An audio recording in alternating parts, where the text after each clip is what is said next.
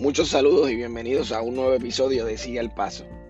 En el episodio anterior estuvimos hablando sobre los beneficios que trae a la salud el hacer ejercicio por alrededor de 30 minutos al día y cómo esto tiene una similitud con los beneficios espirituales cuando nos dedicamos a la búsqueda de Dios. Hoy daremos comienzo a una serie titulada El equipo necesario. La carrera deportiva y la carrera de fe son en realidad más similares de lo que pensamos a veces. Cuando pensamos en correr o hacer alguna actividad física de alto rendimiento, por lo regular surge una pregunta en común. ¿Qué tipo de equipo necesito para hacerlo? Uno de los primeros accesorios que nos viene a la mente cuando vamos a correr es casi obvio, los tenis. Al momento de comenzar, por lo regular tenemos la tentación de buscar en el closet algunos tenis que tengan alguna apariencia deportiva, pero en casi todos los casos los que aparecen no son los recomendables. Así que quisiera que viéramos un sinnúmero de tenis deportivos disponibles en el mercado de hoy, por ejemplo.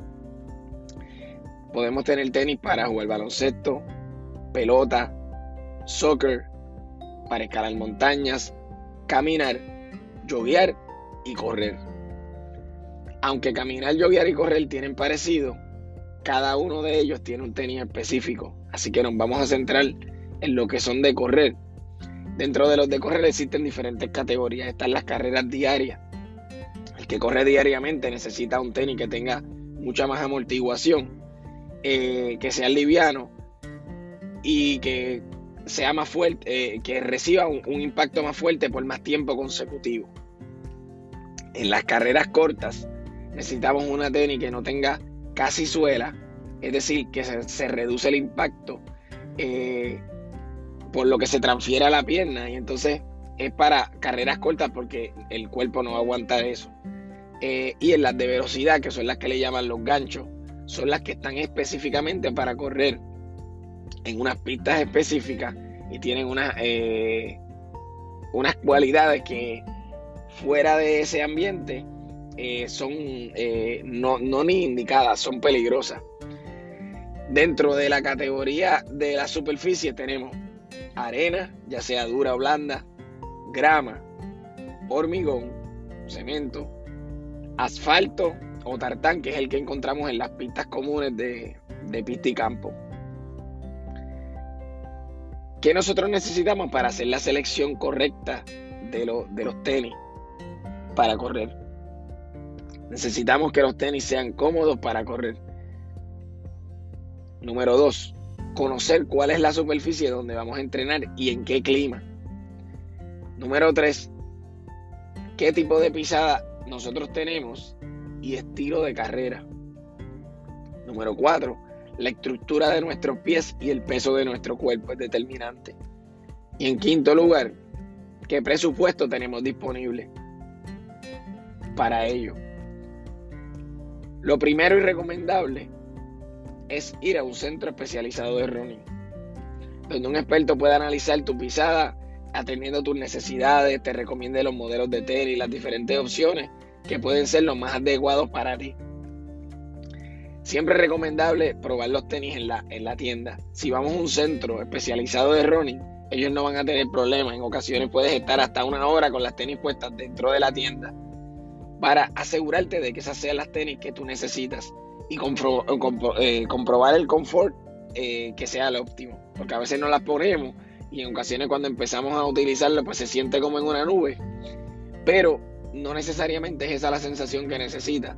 Y, en ocasiones, luego de media hora de usarla, eh, cambia la, la, la amortiguación. Cuando vamos a hacer entrenamientos largos o intensos en climas calurosos, los pies tienden a hincharse o inflamarse.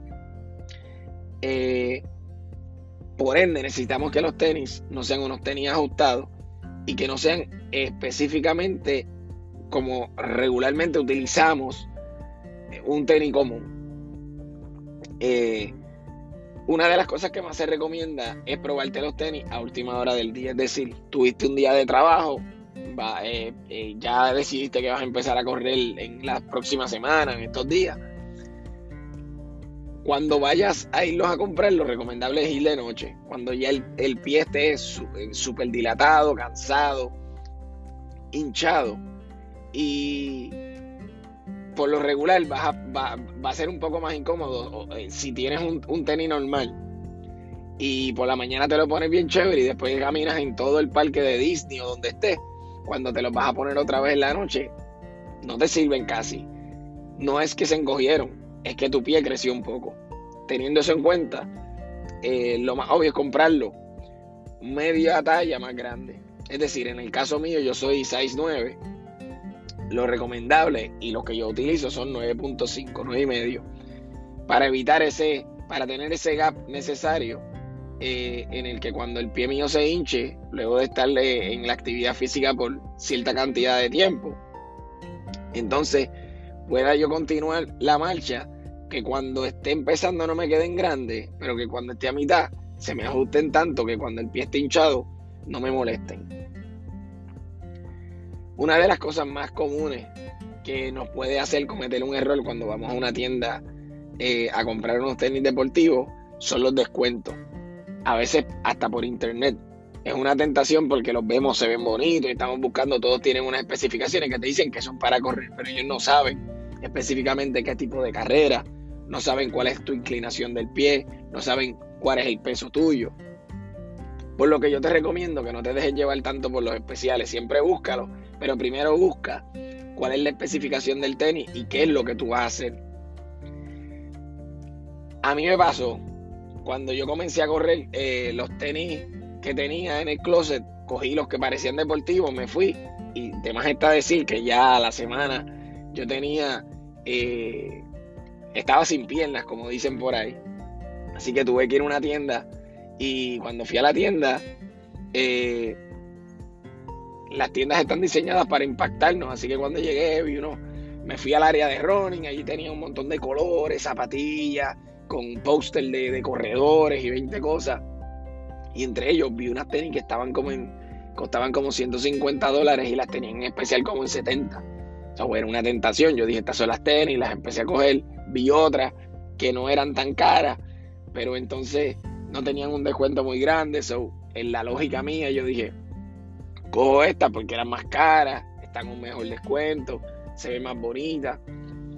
Pero que gracias a Dios apareció un, un vendedor y me vio en la, en la, en la, en la decisión y me hizo varias preguntas. Me dijo, mira, esas están lindas, pero las que tú necesitas son estas. Y me trajo unas tenis que yo no había visto, que también estaban en especial. Eh, no eran tan caras ni en tan especial que las otras, pero eran las que yo necesitaba. Y esto me recuerda a una historia famosa en la Biblia que todos debemos conocer, que es la historia de David eh, cuando fue a enfrentar a Goliat. David cuando fue a enfrentar a Goliat, eh, existía un rey que se llamaba Saúl, que era del ejército de Israel.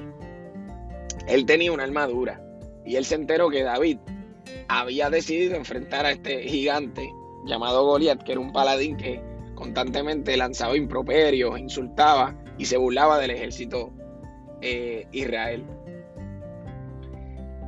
Saúl, al enterarse de que David iba a pelear, lo invita a la casa. No sabemos con, qué intenciones él quería prestarle la armadura, pero el detalle es que le prestó su armadura. Le dice, pruébatela. Era una armadura lujosa, estaba hecha a la medida. Obviamente era la armadura de rey, tenía que tener una calidad espectacular. Más o menos así como las tenis que yo vi en especial cuando llegué. Así que David trató de ponérsela, no se sabe si para complacer al rey pero cuando empezó a hacer los movimientos con lo que ya él estaba acostumbrado, sintió que no era para él. Así como cuando vamos a la, tienda a probar los tenis y nos tenemos que tener un tiempo, pues preferiblemente así. Él prefiere dejarla al lado, decirle, no, yo me voy a ir con lo que ya yo conozco. Y es uno de los consejos que nos dan casi siempre los maratonistas cuando vamos a hacer alguna carrera. Eh, ellos tienen unos tenis que casi nunca usan, pero siempre van con unos tenis que ya han usado, es decir, unos tenis casi nuevos. Nunca es recomendable sacarlos de una, de una caja y ponértelos para correr. Así sea el mismo modelo que tú siempre compras. Porque la tenis tiende a coger cierta, cierta curva de tu pie. Tienen lo que le llaman memoria a las zapatillas, la suela. Este, conociendo eso, eh, David decide no pelear con esa armadura y se va con lo que ya ya él conocía. Ahora yo te pregunto, ¿cuál era el problema de la armadura de Saúl? La armadura de Saúl estaba hecha a la medida de Saúl y no de David.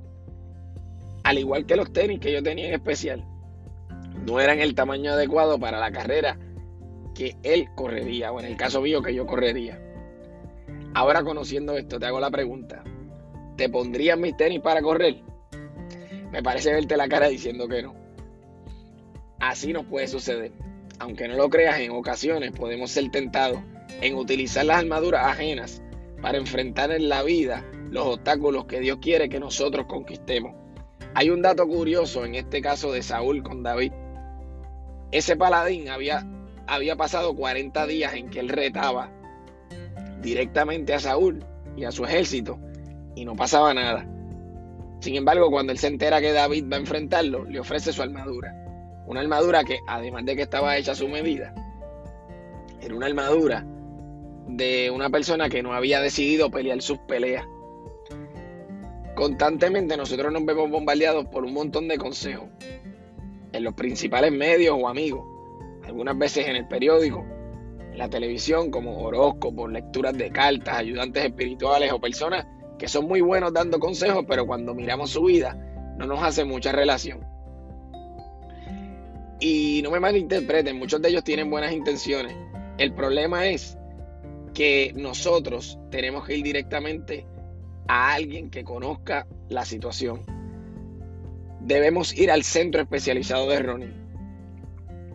Dios nos dejó su palabra para poder escoger correctamente los tenis que Dios quiere que calcemos para la carrera en la que Él ha preparado para nuestra vida. La ventaja de este especialista es que las preguntas que hace son retóricas, ya él conoce la respuesta. Las hace para que nosotros mismos nos enfoquemos en lo que vamos a hacer y descubramos cuál es el propósito de él para nuestras vidas. En el Salmo 147, versículo 5, dice que su entendimiento es infinito.